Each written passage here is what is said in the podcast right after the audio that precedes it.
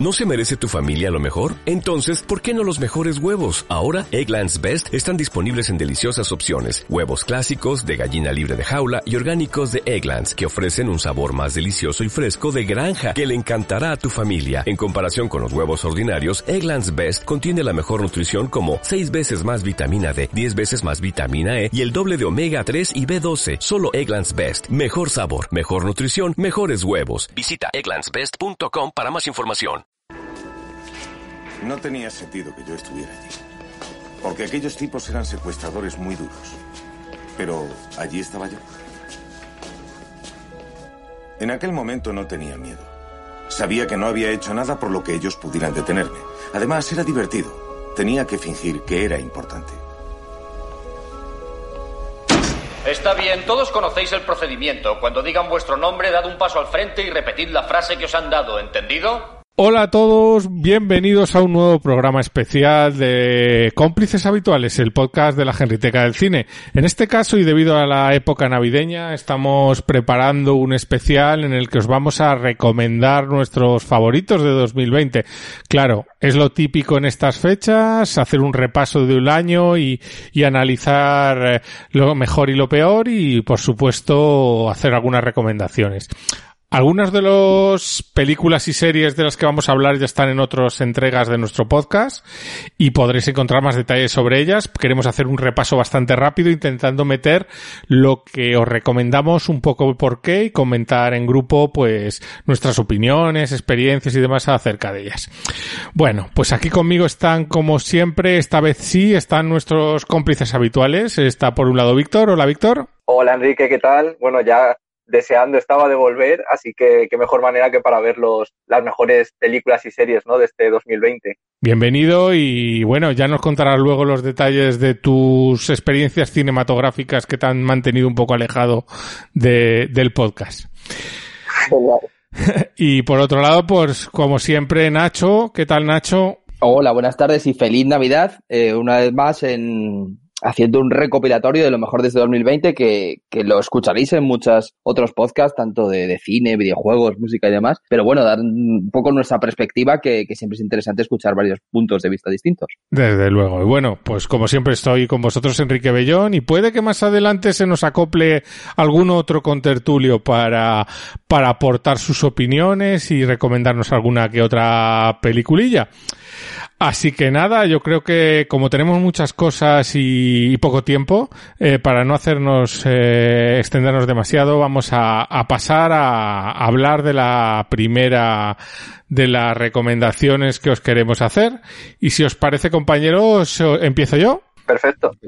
Muy bien, pues de la primera película o serie que yo os quería hablar eh, es Patria, la serie de HBO que, llevaba teniendo pues mucha expectación durante tiempos. Ya se hablaba de ella en el Festival de San Sebastián de hace casi eh, pues, año y medio y, y, la serie que es basada en un libro pues que, que contaba la historia de un, una muerte de, durante la época de ETA y el impacto que tenía en un pueblo pues de la País Vasco más profundo.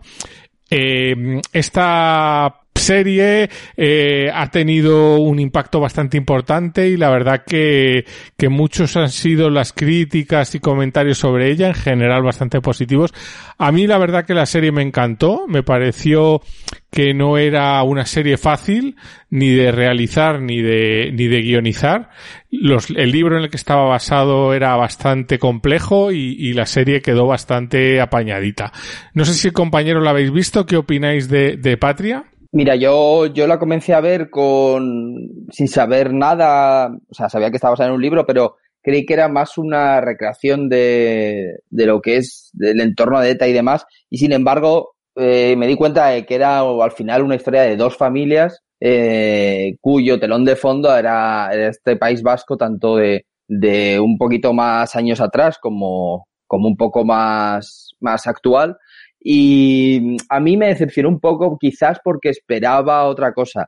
Ya te digo, esperaba un poco más histórico que, que tanto ficción. Eh, las interpretaciones son excelentes, la ambientación también, incluso el maquillaje para, para mostrar estos personajes, tanto en el, en el presente como en el pasado, están realmente bien hechos, pero a mi parecer me, se me quedó un poco escasa por, porque yo quería saber eh, más sobre lo que es la organización terrorista que no tanto como los dramas familiares. Eh, pero bueno, eso ya es una opinión a título totalmente personal. Aún así está muy bien realizada y, y bueno, me la vi entera, o sea que, que en ningún momento aburre ni decepciona. La verdad que eh, yo como algo había leído de libros y sabía más o menos de lo que iba y yo creo que es que hay pocas series que entren en ese nivel de detalle.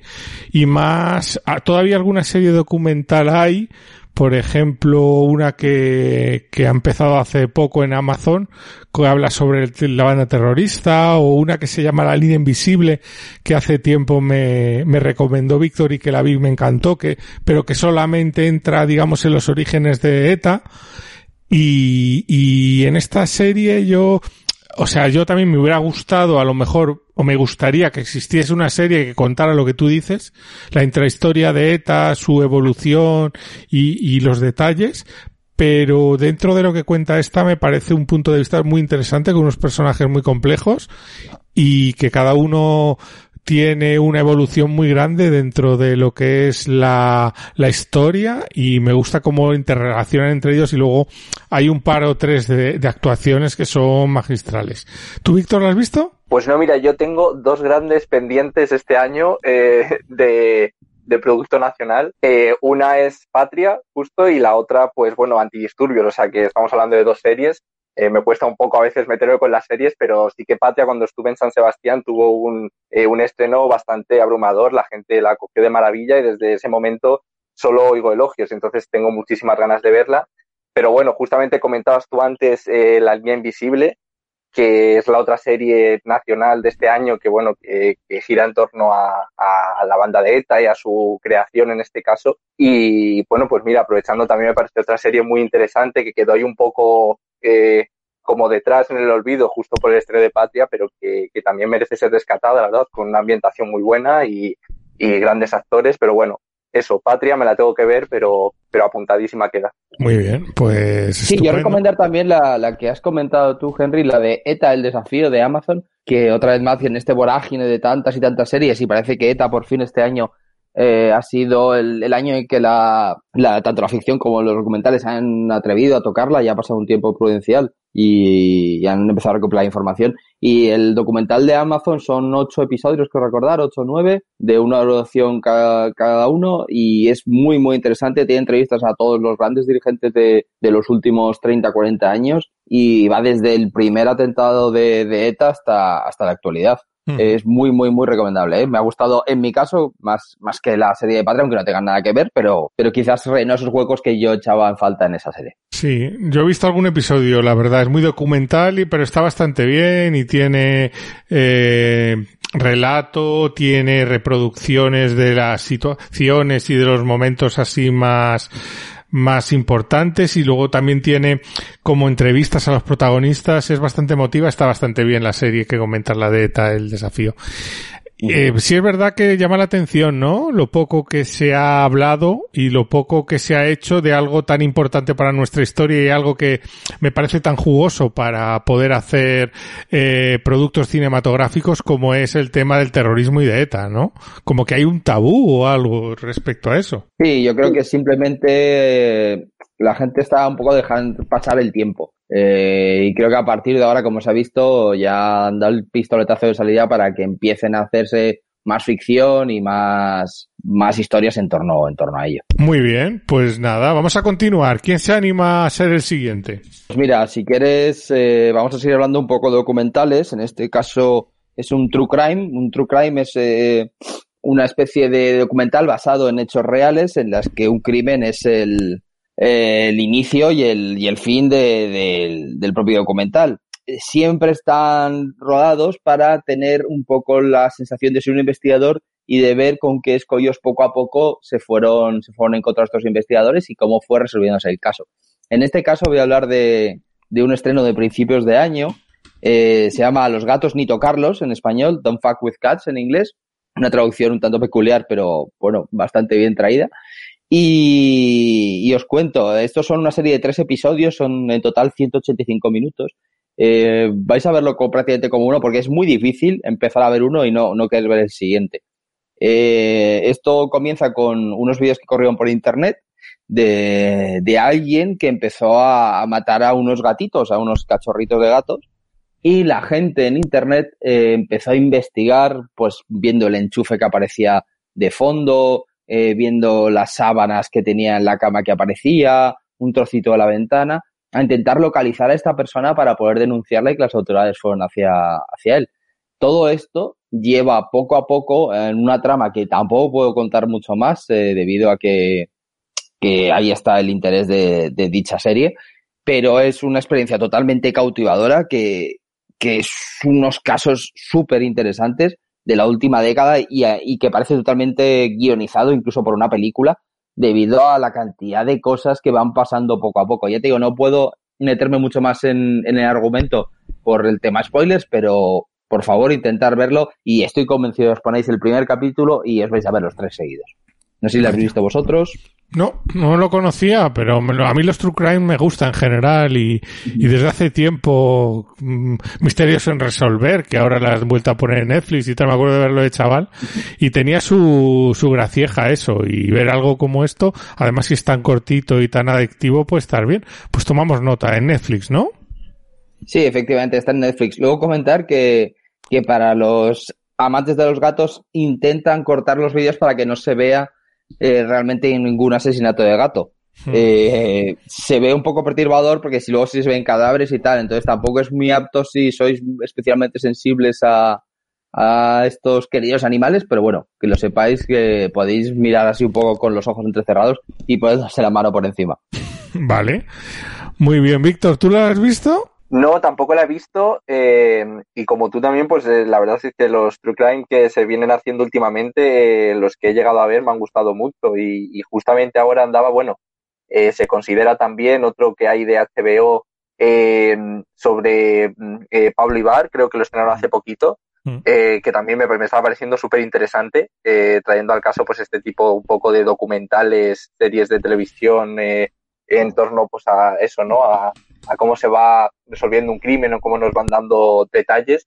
Y pues mira, eh, me lo apunto totalmente porque también lo tenía un poco perdido en, en, en este año de tantas y tantos estrenos, sobre todo eso eh, en, en plataforma. Pues Víctor, si quieres, coméntanos tú alguna de tus recomendaciones. Pues mira, ya voy a aprovechar que estamos hablando mucho de documentales y meto yo pues el documental que, del que quería hablar eh, un documental español eh, titulado El año del descubrimiento.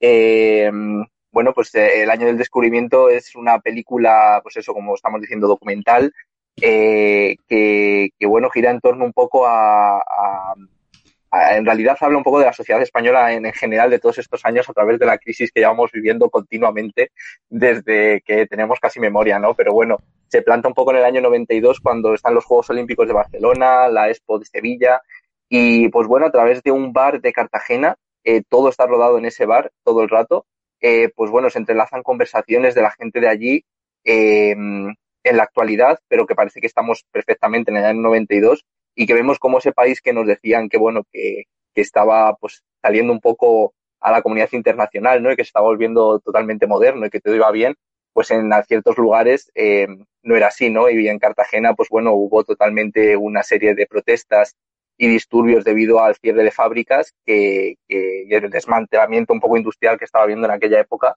que pues eso hizo que una población entera se quedase casi en, en, la ruina y en el paro. Y entonces, bueno, pues la película hace un reflejo tremendo de, de aquellos años con los actuales, reflejando sobre todo a través de la palabra, de conversaciones de gente de la calle, que, que a mí me parece que es espectacular. O sea, es una película el problema que tiene aquí la película y por qué se ha visto tan poco es que es una película larguísima, dura ni más ni menos que tres horas y veinte. Eh, y entonces, claro, una película de tres horas y veinte con, con sobre todo conversaciones puede hacerse pesada, pero en cambio a mí para nada porque porque habla de, gente, de cosas y hablan gentes que, que perfectamente puede ser uno mismo y que se siente muy cercano porque seguramente haya tenido ese tipo de conversaciones. Y el montaje final que hace la película, eh, pues bueno, eso te revela muchas cosas sobre el estado un poco de, de nuestro país, de nuestra sociedad y de, de, todo lo que nos rodea, ¿no? eh, que me parece tremendo. Entonces, bueno, pues es un documental español que ahora mismo creo que se puede ver todavía en alguna sala en Madrid, en, la, en el Matadero, en la Cineteca, y están haciendo estrenos un poco a lo largo de, o sea, eh, por el país, por los cines que siguen un poco abiertos, por comunidades, pues están llevando la película aquí y allá. Pero bueno, hay que decir que, que, lleva un montón de premios en festivales, mejor película en Mar de Plata, el premio del jurado en Sevilla, eh, los premios Feroz, por ejemplo, creo que está nominada a mejor película, mejor dirección. Bueno, pues eh, la verdad es que está siendo un triunfo y creo que, que se lo merece y que bueno, que la gente no se asuste mucho por la duración porque luego recompensa. Sí, me acuerdo que, que fuiste a verla al pase y la pusiste muy bien, la verdad. Y la verdad es interesante. No sé, Nacho, si te llama. No, la verdad es que la duración, quizás si sale alguna plataforma digital dentro de unos meses, pueda administrarme de manera mejor, porque tres horas se me hacen un poco duras para, para algo tan seguido, pero, pero si lo comentas, eh, creo que también la, que son las plataformas de streaming nos han dado oportunidad de, de podernos eh, administrar quizás un poco más a nuestra atención y debido a, a, lo limitado que tengo últimamente la concentración, sobre todo este año, eh, quizás me venga mejor de hora en hora. Si es así, intentaremos dar un tiento, porque es verdad que tanto tú como muchos otros críticos la han puesto de lo mejorcito del año. Sí, además eh, yo recuerdo en el pase, por ejemplo, pues hicieron un pequeño descanso eh, en mitad de la película para también eso, dejarnos un, unos minutos de, de, bueno, ya no solo de ir al baño, sino de despejar la, la, cabeza, ¿no? Es verdad que es una duración muy, muy larga y que, que bueno, que, que aunque si la haces del tirón mejor, es verdad que en plataformas que seguramente que pronto estarán alguna, pues se puede administrar de otra manera y al final eso merece, merece la pena. Esa es carne de filming, vamos.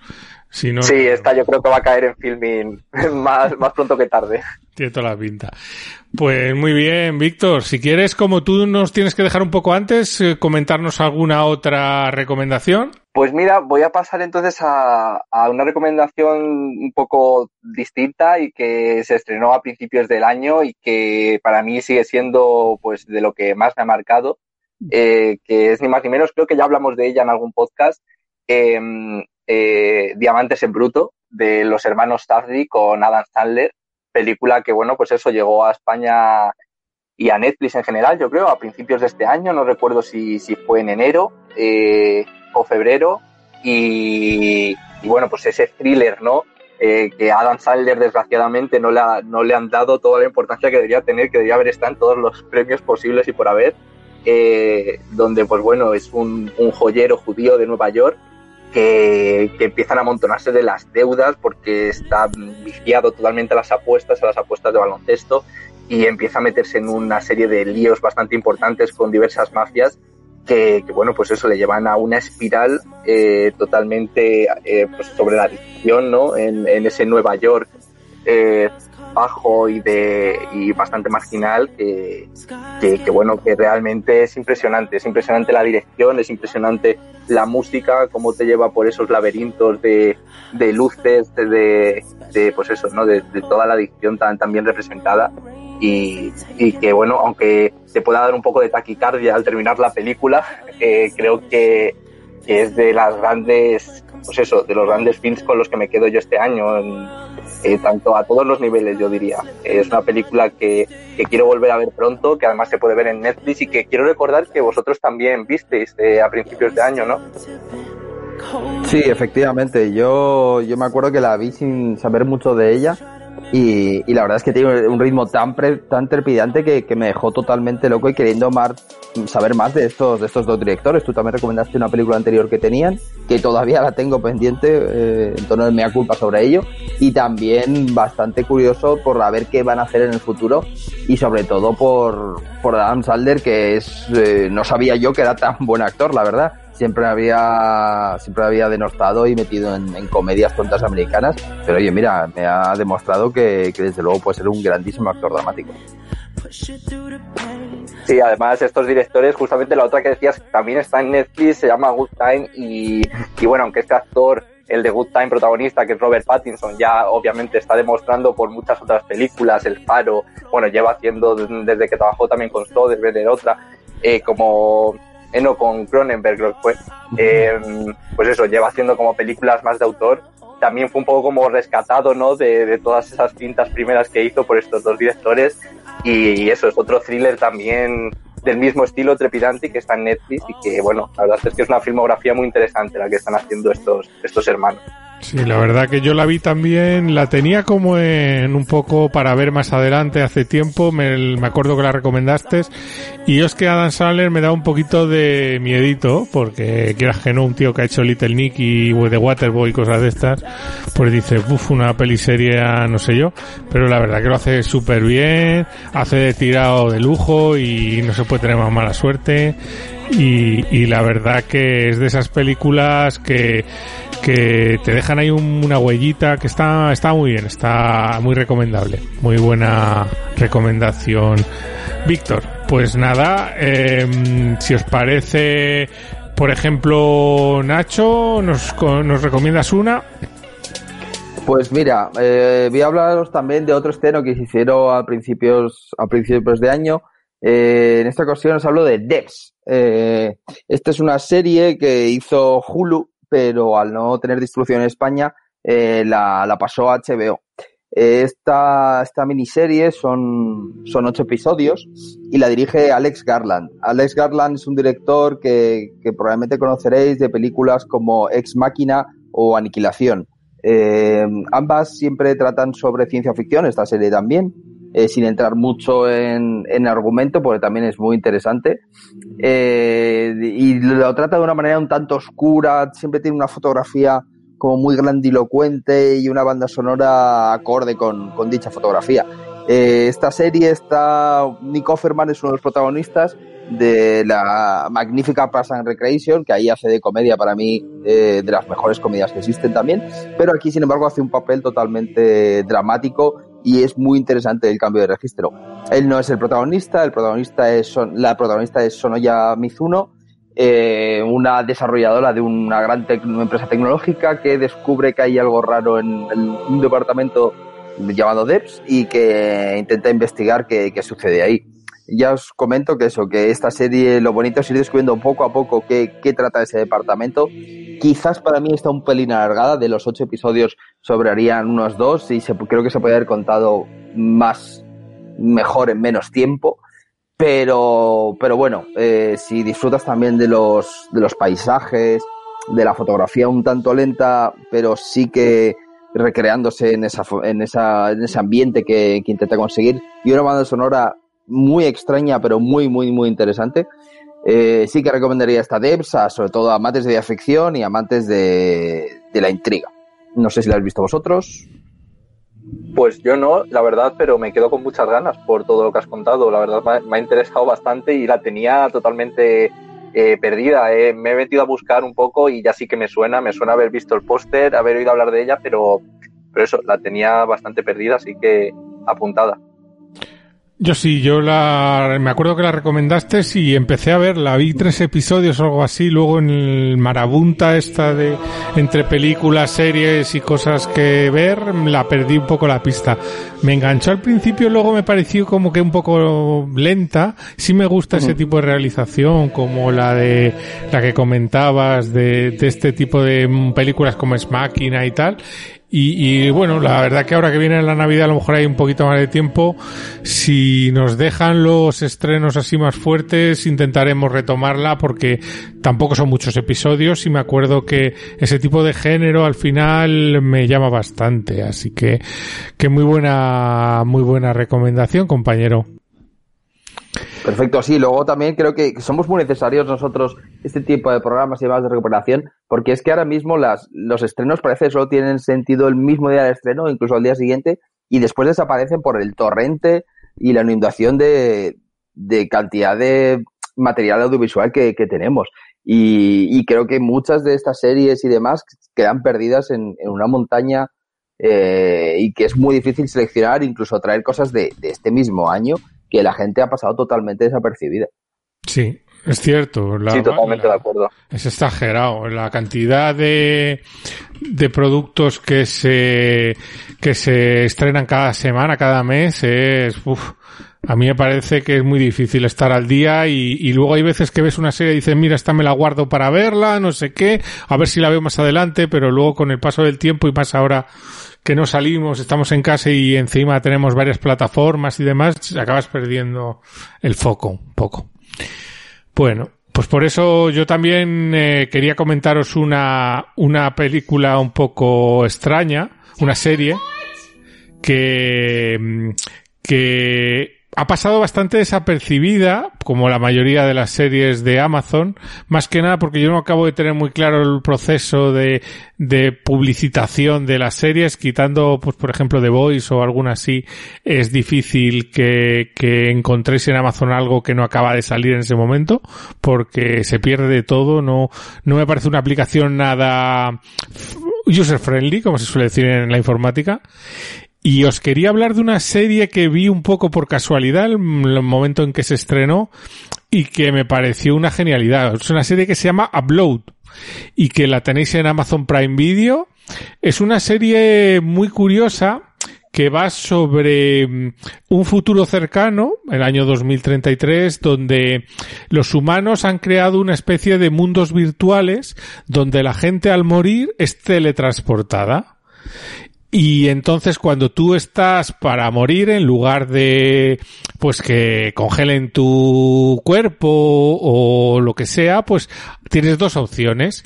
Que digamos rescaten tu conciencia y la suban a estos mundos virtuales o que mueras y ya está.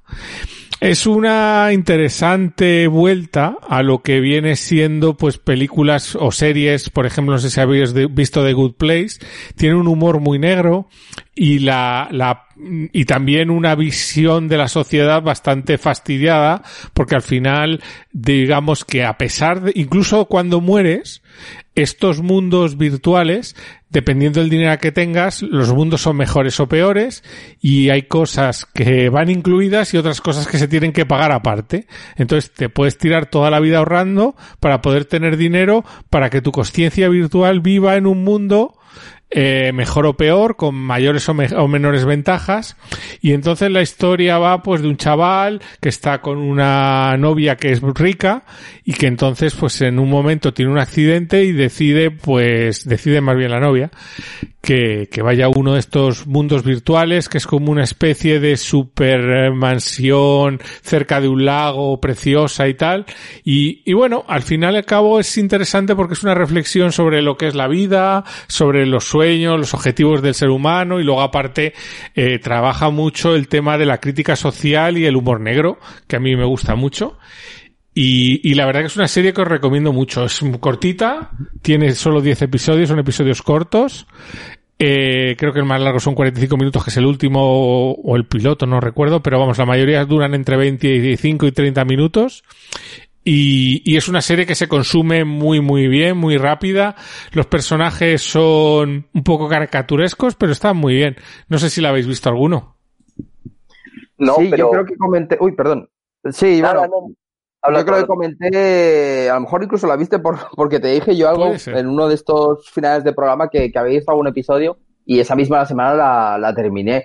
Eh, es lo que tú dices, se ve muy fácil, capítulos de 20 minutos, está bien hecha eh, en todo momento, es, es, divertida y a su vez tiene, tiene ese toque oscuro de, de hablar de, de, después de la muerte. Entonces, lo, como comentabas, creo que se ve rapidísimo, y que es un producto muy fácil para no comerte mucho la cabeza y con un protagonista que, que es bastante gracioso, hace así como, un, como de persona simple y demás, pero que es que a veces es lo que uno quiere ver. Sí. ¿Y tú, Víctor? Yo, yo no la he visto, pero cuando estabais hablando, eh, aparte de que me interesa mucho la historia, eh, me ha recordado un montón a, a lo mejor eso no tenía humor negro esta, pero al, al episodio de Black Mirror, eh, San Junípero, Sí. Que no recuerdo si lo había visto, pero me ha recordado en parte, ¿no? Eh, como que allí también la eh, morías o estabas muriendo y te llevaban a, a un momento de tu vida o un sitio en el que querías estar, ¿no? Y creo que te llevaban, le llevaban al pasado, a la protagonista, o no sé, no recuerdo bien, eran como los 80. Y me ha recordado, no sé si iba por ese estilo también un poco, también de crítica tipo Black Mirror o si es totalmente diferente. Sí, eh, tiene un aire, tiene un aire a eso y recuerda también a otras eh, historias así atípicas, distópicas de, de mundos eh, como perfectos que tienen muchos pliegues y demás. A mí me pareció muy divertida, es una de estas series que están ahí perdidas y que si no te las recomiendan es muy difícil que las veas. O las ves en el momento que la pusieron, que por, por, por lo que he leído creo que hay una segunda temporada confirmada, no se sabe la fecha, pero que la va a ver el año que viene. O, es muy difícil que la, que la encuentres y, hombre, podemos recomendar cosas muy evidentes y la vamos a hacer, pero me gustaría también tirar por ahí. Muy bien, pues si queréis seguimos. Eh, por ejemplo, Víctor, coméntanos alguna recomendación más, si te parece. Pues sí, mira, vamos, también quería recuperar eh, una película que se estrenó a principios de año directamente en plataforma, en este caso vuelvo, regreso un poco al mundo filming, eh, porque se estrenó a principios de año una película llamada Crash, eh, es coreana, de un director que se llama Hong Sang-soo, que a mí me gusta mucho, le este, iba a meter otra, que es de este año realmente, de 2020, porque como os digo, esta es de 2018, pero el estreno en España oficial ha sido en 2020, entonces bueno, lo típico que cuando hacen los top no sabes realmente dónde meterlo, pero bueno, es estreno de este año. Eh, este director ha realizado otra película eh, eh, este año que se estrenó en San Sebastián y que espero poder meter en el año que viene, si hacemos de nuevo un programa de estos, pero bueno, me quedo por ahora con esta película.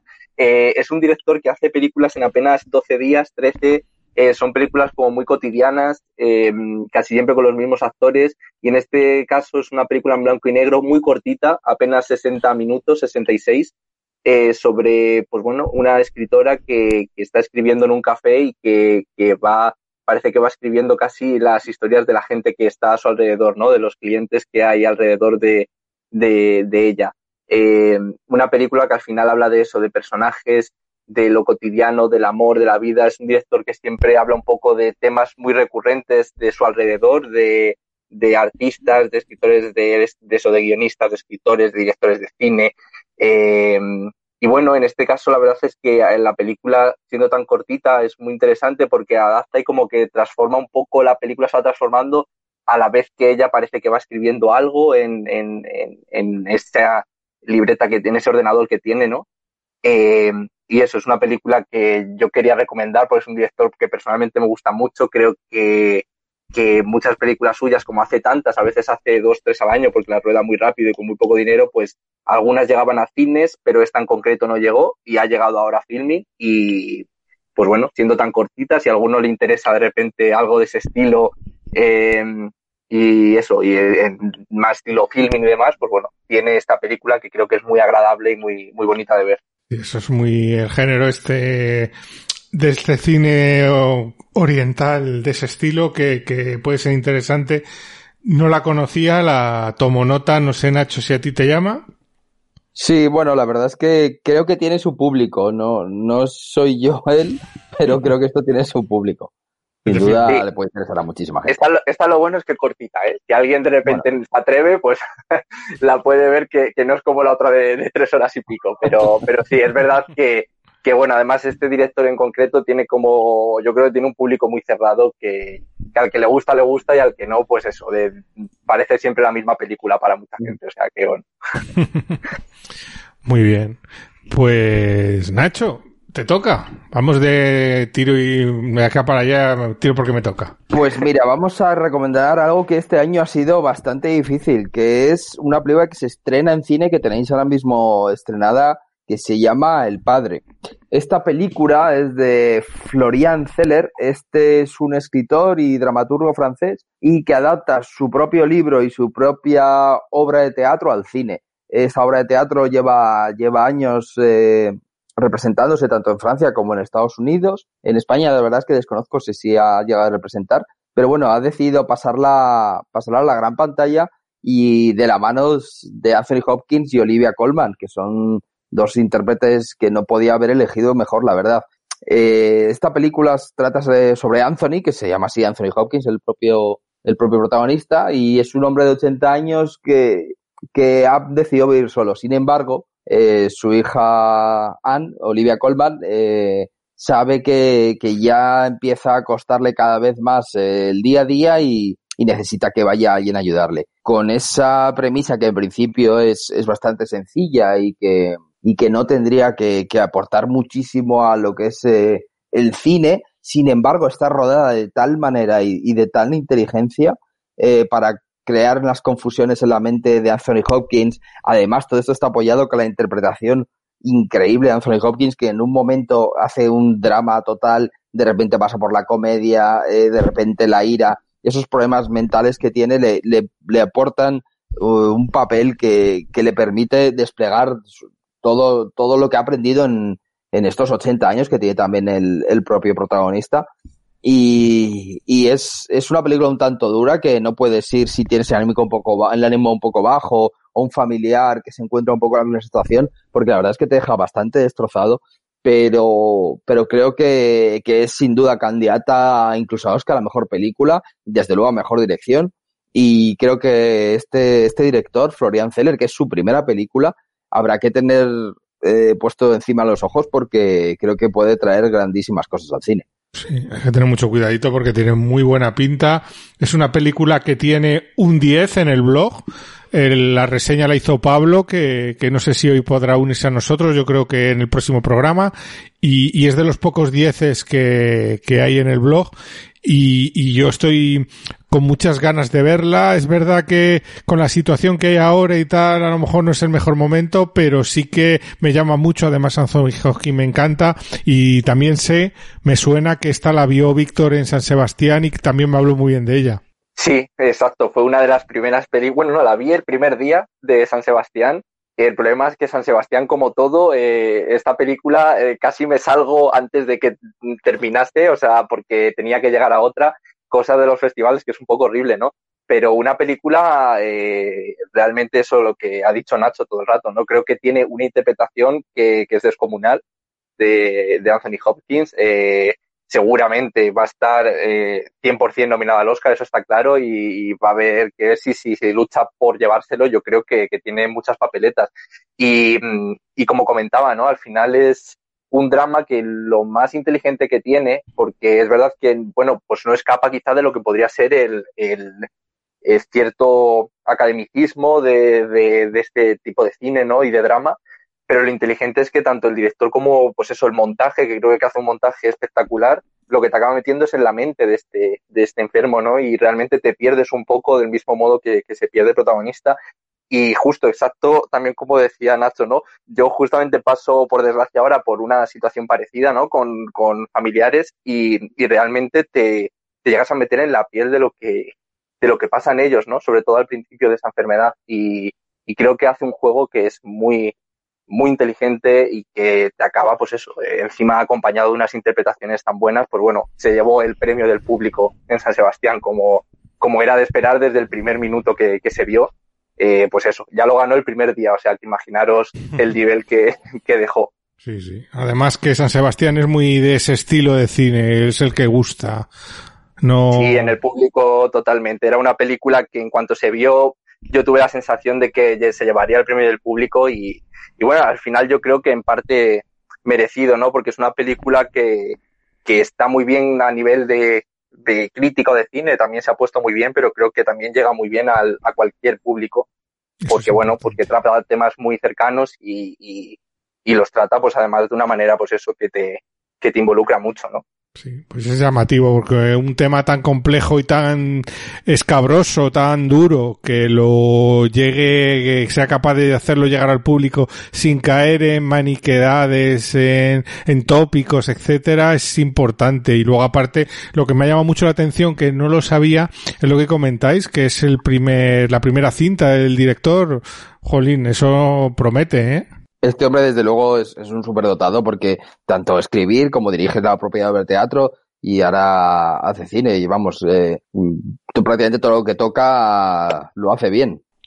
Muy bien, compañeros, pues vamos con un buen rimillo, ¿no? Si, si os parece, seguimos adelante. Víctor, coméntanos tú. Pues mira, eh, voy a pasar, eh, voy, me voy a quedar en el cine asiático, pero esta vez un poco más, eh, pues bueno, yo creo que, que puede incluso gustar más eh, porque me voy también al, al thriller. Eh, en este caso es una película que se estrenó a principios de año, eh, titulada eh, El lago del ganso salvaje, que tiene un título así un poco como que, bueno, un poco extraño, ¿no? Pero, pero es un neo-noir completamente, es casi cine negro contemporáneo sobre, bueno, pues un gáster recién salido de la, de la cárcel, ¿no? Que, que se convierte un poco en un fugitivo tras una reunión de bandas que, que acaba muriendo un policía, ¿no? Y al final es como que, que, le vuelven a perseguir, ¿no? A, este gángster.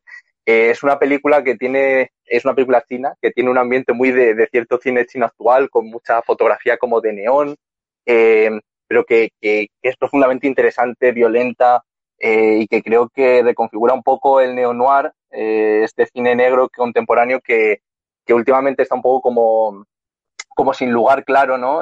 Pasamos de, de ese cine negro más que se hacía en los 40-50 y que se ha vuelto a recuperar con algunas películas, como yo que sé, los Cohen en los 90 volvieron a hacer Muerte entre las flores, pero es verdad que el cine así criminal como que ha ido un poco sin pies ni cabeza y el cine chino está haciendo ahora ciertas películas muy interesantes y, y eso, esta película además ahora está en Movistar, se puede ver y eso, tiene una violencia muy seca, eh, muy sucia, como muy, muy real, ¿no? Muy de la calle, que también es un poco así el cine chino y que aunque es un poco, eh, se enreda un poquito en ella misma, es una película súper interesante y al que le guste pues este tipo de cine, creo que es una manera un poco de entrar eso a un cine eh, negro y de thriller, eh, pues bueno, eh, asiático, chino, un poco distinto y que, que es muy bueno. A mí personalmente es una de las grandes películas que me llevo este año.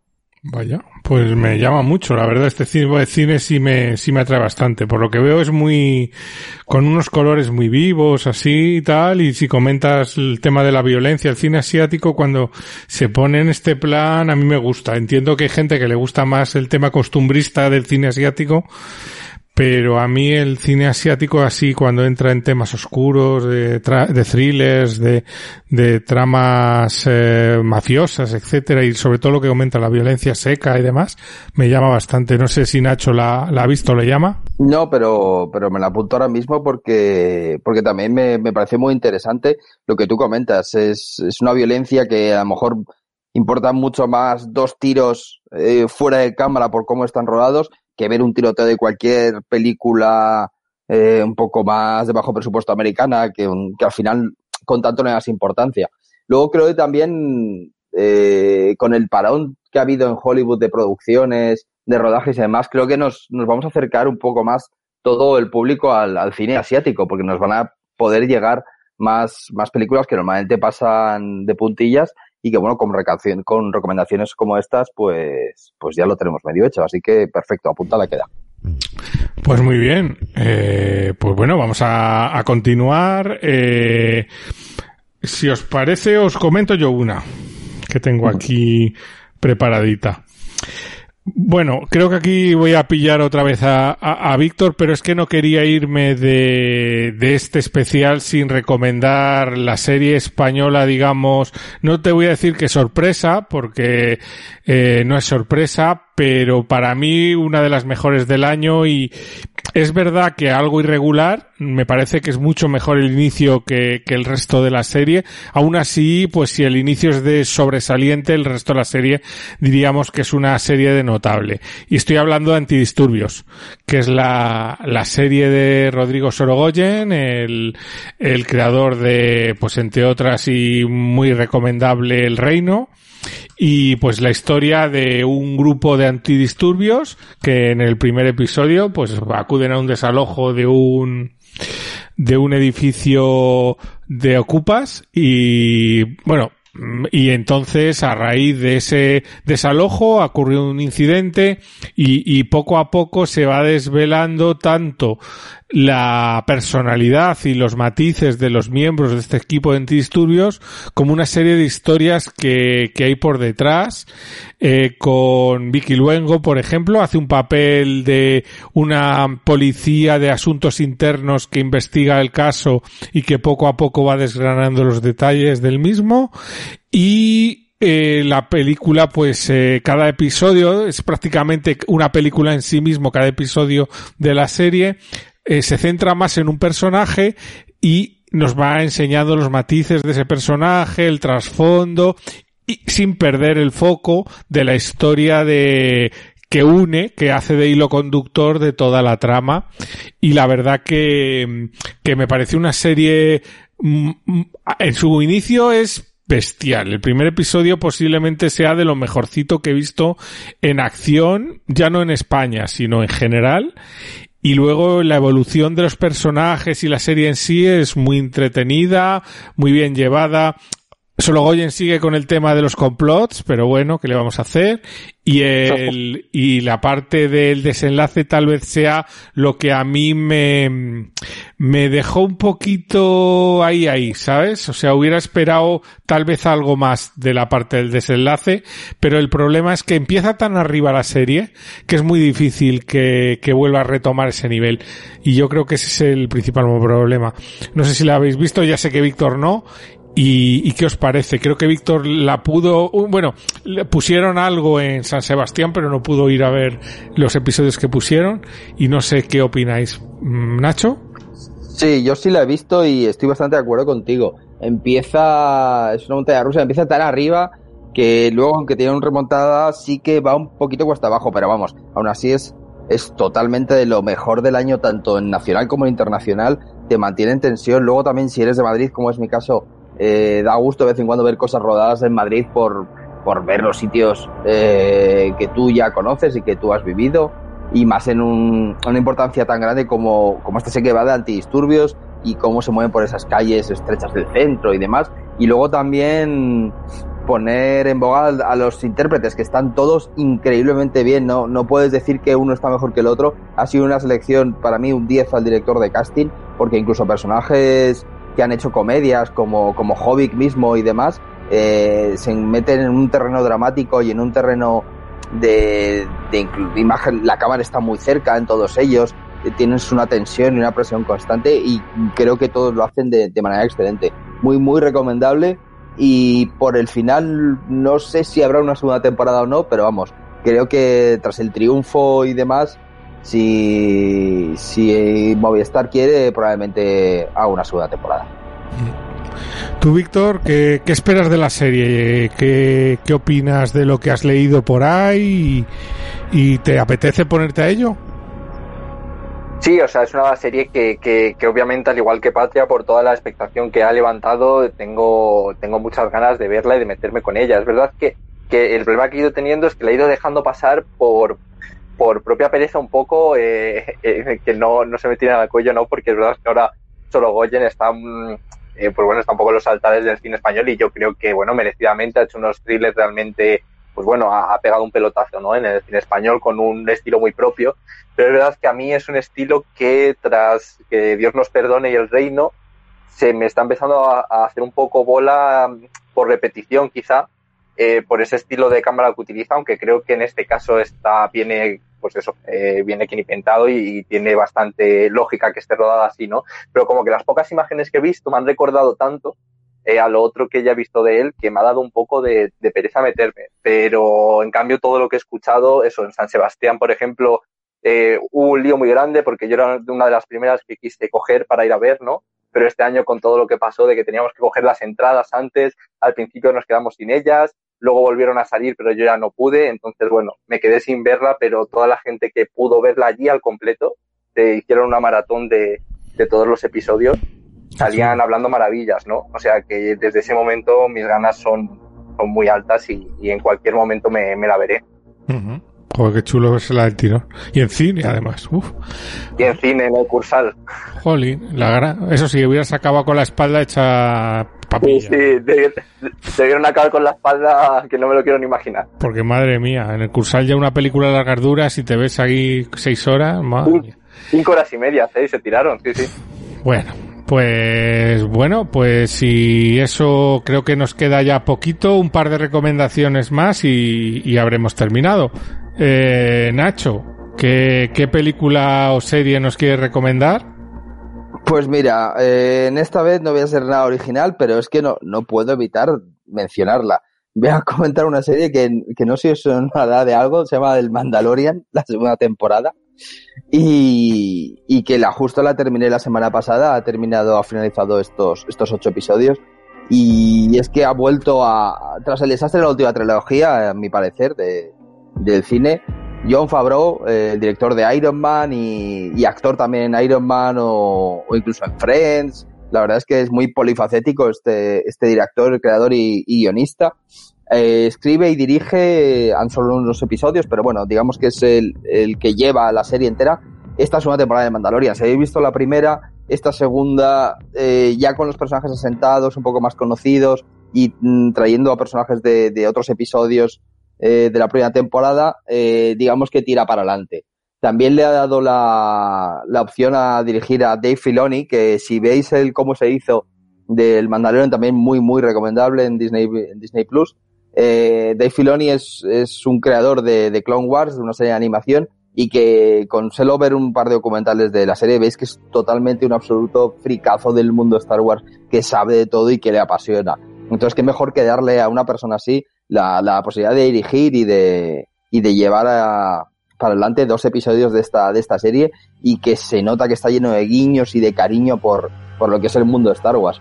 Luego también incluso hay un, un episodio dirigido por Robert Rodríguez donde se nota la acción rollo el mexicano, el mariachi, que son varias películas que hizo él, que son acciones muy, muy del desierto, muy Mandalorian, con mucha luz del sol, eh, de muy, muchos duelos incluso. Y, y, luego tiene unas cuantas sorpresas que no podré decir porque también es parte de la magia de, de este Mandalorian. Pedro Pascal está, está increíble.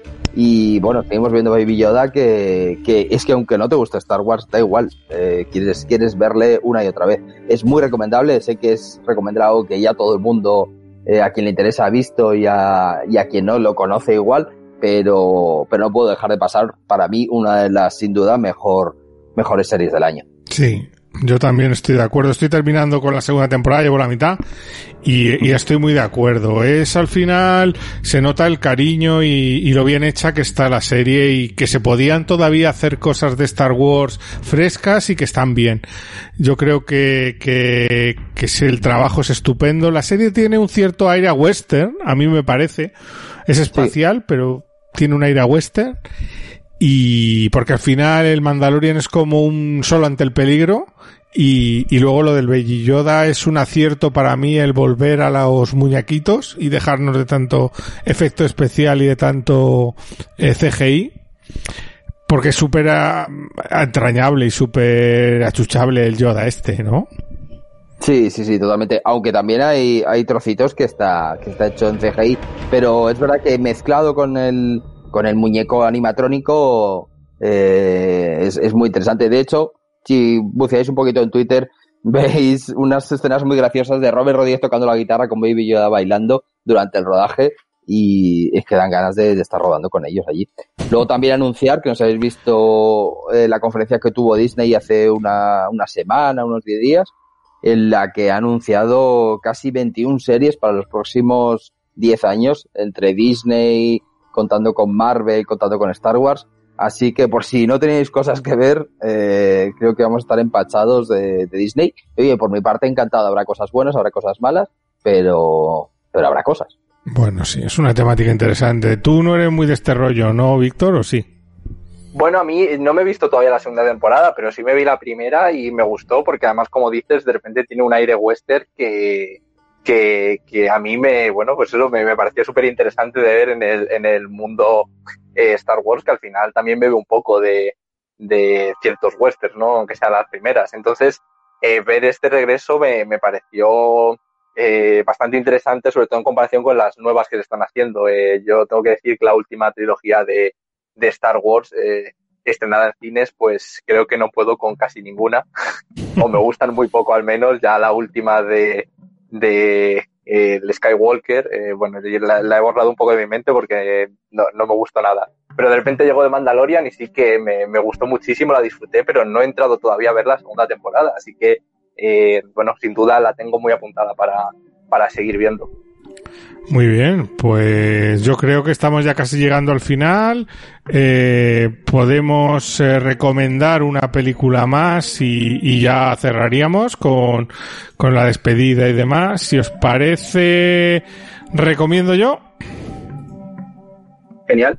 Venga, perfecto. Venga, pues vamos a intentar hablar de una serie que aunque es conocida, no es tan conocida. Tenía las típicas recomendaciones 1917, Tenet, pero supongo que esas, pues todo el mundo más o menos las, las tiene en, en la mente. Entonces, pues eh, voy a aprovechar para recomendar una serie que me recomendó a su vez Víctor hace tiempo y que la tenéis en filming. Se llama El Colapso y es una serie francesa con muy poquitos episodios, bastante cortos, que mm, explica un poco la evolución o la reacción de la humanidad o de la sociedad ante un colapso. es bastante entretenida y sobre todo es muy dinámica y tiene como diferentes puntos de vista eh, en este caso, es curioso que yo creo que es anterior a todo esto del coronavirus y, y, lo que ocurre es pues que los aparatos electrónicos y tal, todo ha dejado de funcionar y entonces hay un colapso mundial y pues el mundo es pues como un campo de batalla. La típica película digamos de pues eh, de, de, apocalipsis, eh, ya sea por un caso o por otro, por tema zombie y tal, aquí no entran en un tema tan de ciencia ficción, sino bucean más en la reacción de las personas, de la sociedad, en una situación de crisis. Y la verdad que la serie es muy recomendable, está muy bien y, lo que os comentaba, es una serie muy corta, ocho episodios, de momento solo tiene una temporada y, y que está muy, muy bien ambientada y que para mí es una de las series del, del año. No sé si queréis comentar algo sobre ella. Sí, bueno, yo la verdad es que es una serie que sobre todo creo que, que da una sorpresa muy grande en este 2020 eh, por tratar un tema que de repente nos toca tan de cerca, ¿no? Eh, porque este colapso, aunque se rodó un año antes de todo lo que eh, ocurrió en, eh, pues eso, con el, con todo el tema del coronavirus, del encierro en casa, pues bueno, de repente esta película, eh, bueno, película, eh, casi porque tiene una duración de dos horas y algo, porque los episodios apenas, duran 20 minutos, porque están rodados además todos en plano secuencia, que creo que, que es otra de las cosas interesantes, sobre todo a nivel de dinamismo, ¿no? Es una serie que al final al rodarse en, en plano secuencia, todo es muy dinámico desde que comienza el capítulo. Son historias independientes y al final hacen un reflejo de un mundo que creo que hemos visto muy de cerca esta vez y que no está tan lejos de algo que podría ocurrir, ¿no? De cómo de repente el mundo cambia, estalla y pues bueno, y cómo se comporta la gente, ¿no? Yo creo que no se aleja de muchas de las cosas que ya hemos visto, es un tema un poco típico que se han visto en muchas películas y series eh, posapocalípticas, pero creo que es el, el tema tan cercano eh, que trata y en el momento que lo trata eh, y cómo lo trata también a nivel visual, ¿no? Que lo hace en una serie, pues eso, muy especial y que creo que, que esa ha sido una de las grandes revelaciones en ficción de, de este año. Uh -huh. Nacho. Pues mira, yo no la he visto, la tenía pendiente de cuando, cuando la recomendó Víctor hace tiempo. Eh, y, y, la verdad es que tengo ganas de verla, sobre todo tengo ganas de, de, hacer, como tú dices, verla como una, como una película, ponerme una tarde y en dos horas y pico la, la tienes vista. Así que, que aprovechando que está en filming, a ver si me pongo a yo durante este invierno, antes de que se acabe el colapso real, que ya está aquí la vacuna y, y bueno, para ver un poquito más qué perspectiva le han dado nuestros amigos franceses. Pues muy sí, sí, esperemos que, que, no haya segunda temporada con nuevas cepas, ¿no? sí. bueno, compañeros, pues yo creo que ya estamos llegando al final. Llevamos casi una hora aquí rajando de, de recomendaciones. Posiblemente eh, algunas se nos hayan quedado en el tintero. No sé si queréis, ah, sin entrar tan en detalle en los contenidos o, o vuestra opinión personal, alguna que se os haya quedado en el tintero, comentarla así rápidamente. Víctor. Bueno, pues mira, ya que me dejas, aprovecho y, comento dos rápidas. Bueno, comentar, las digo simplemente. Una se llama eh, Vitalina Varela, que es de un director portugués, se llama Pedro Costa. La vi hace muy poquito en cines, pero ya la han quitado. Y esta seguramente, pues, mm, caerá pronto en, pues, si no es en filming, pues sí, pues filming o movie también. Eh, y la otra, pues mira, la gran vencedora de, de este año de San Sebastián, así también decimos algo, digo algo de San Sebastián, que fue Beginning, una película que sorprendió mucho porque es una ópera prima de una directora georgiana que se llama Dea Kulumbegasvili. Eh, ya me he aprendido el, el apellido de tanto repetirlo allí, pero, pero bueno, fue una película que sorprendió mucho y que dividió tantísimo la crítica que es de esas que al menos eh, seguramente mucha gente va a odiar, pero creo que es también lo interesante de ella, ¿no? Que levanta pasiones y odios y, y por eso creo que es una de las películas del año también, ¿no? A mí personalmente me gustó mucho, se llevó cuatro premios allí en San Sebastián, arrasó, y sobre todo es que creo que aunque es una película que pueda no gustar porque tiene un ritmo también muy lento, es una película que tiene visualmente un aspecto que es increíble que sea una ópera prima. Eh, entonces, bueno, pues mira, esas dos películas las dejo ahí. Beginning creo que todavía sigue en algunos cines, pero ha tenido un estreno muy, muy pequeñito. Mm. Sí, la comentamos en el blog y, y le dimos también muy buena puntuación hace poco que la estrenaron. ¿Y tú, Nacho? Pues mira, eh, como os ha gustado lo del True Crime, os voy a traer un True Crime que me vi también otro día hace poco. Es un True Crime de HBO, se llama Te quiero, ahora muérete. Y trata sobre, sobre una conversación que tenían una pareja de adolescentes que eran, que eran amantes o novios, y donde ella, tras mm, decirle literalmente esas frases de, de te quiero, después intentó convencerle para que se suicidara. No voy a comentar qué pasó al final y, y todo, pero lo, lo, interesante de esto es que vemos un juicio y demás y podemos ver, gracias a la tecnología, ya que hoy en día todos utilizamos WhatsApp y demás eh, aplicaciones, podemos ver la, la, conversación íntegra tal cual. Eh, es muy interesante, son, son dos o tres episodios creo, no es, no es muy larga y sobre todo creo que es muy interesante también el debate de si es un asesinato, si alguien convence a alguien, pero no, no, no está empuñando en sí un cuchillo, ¿no?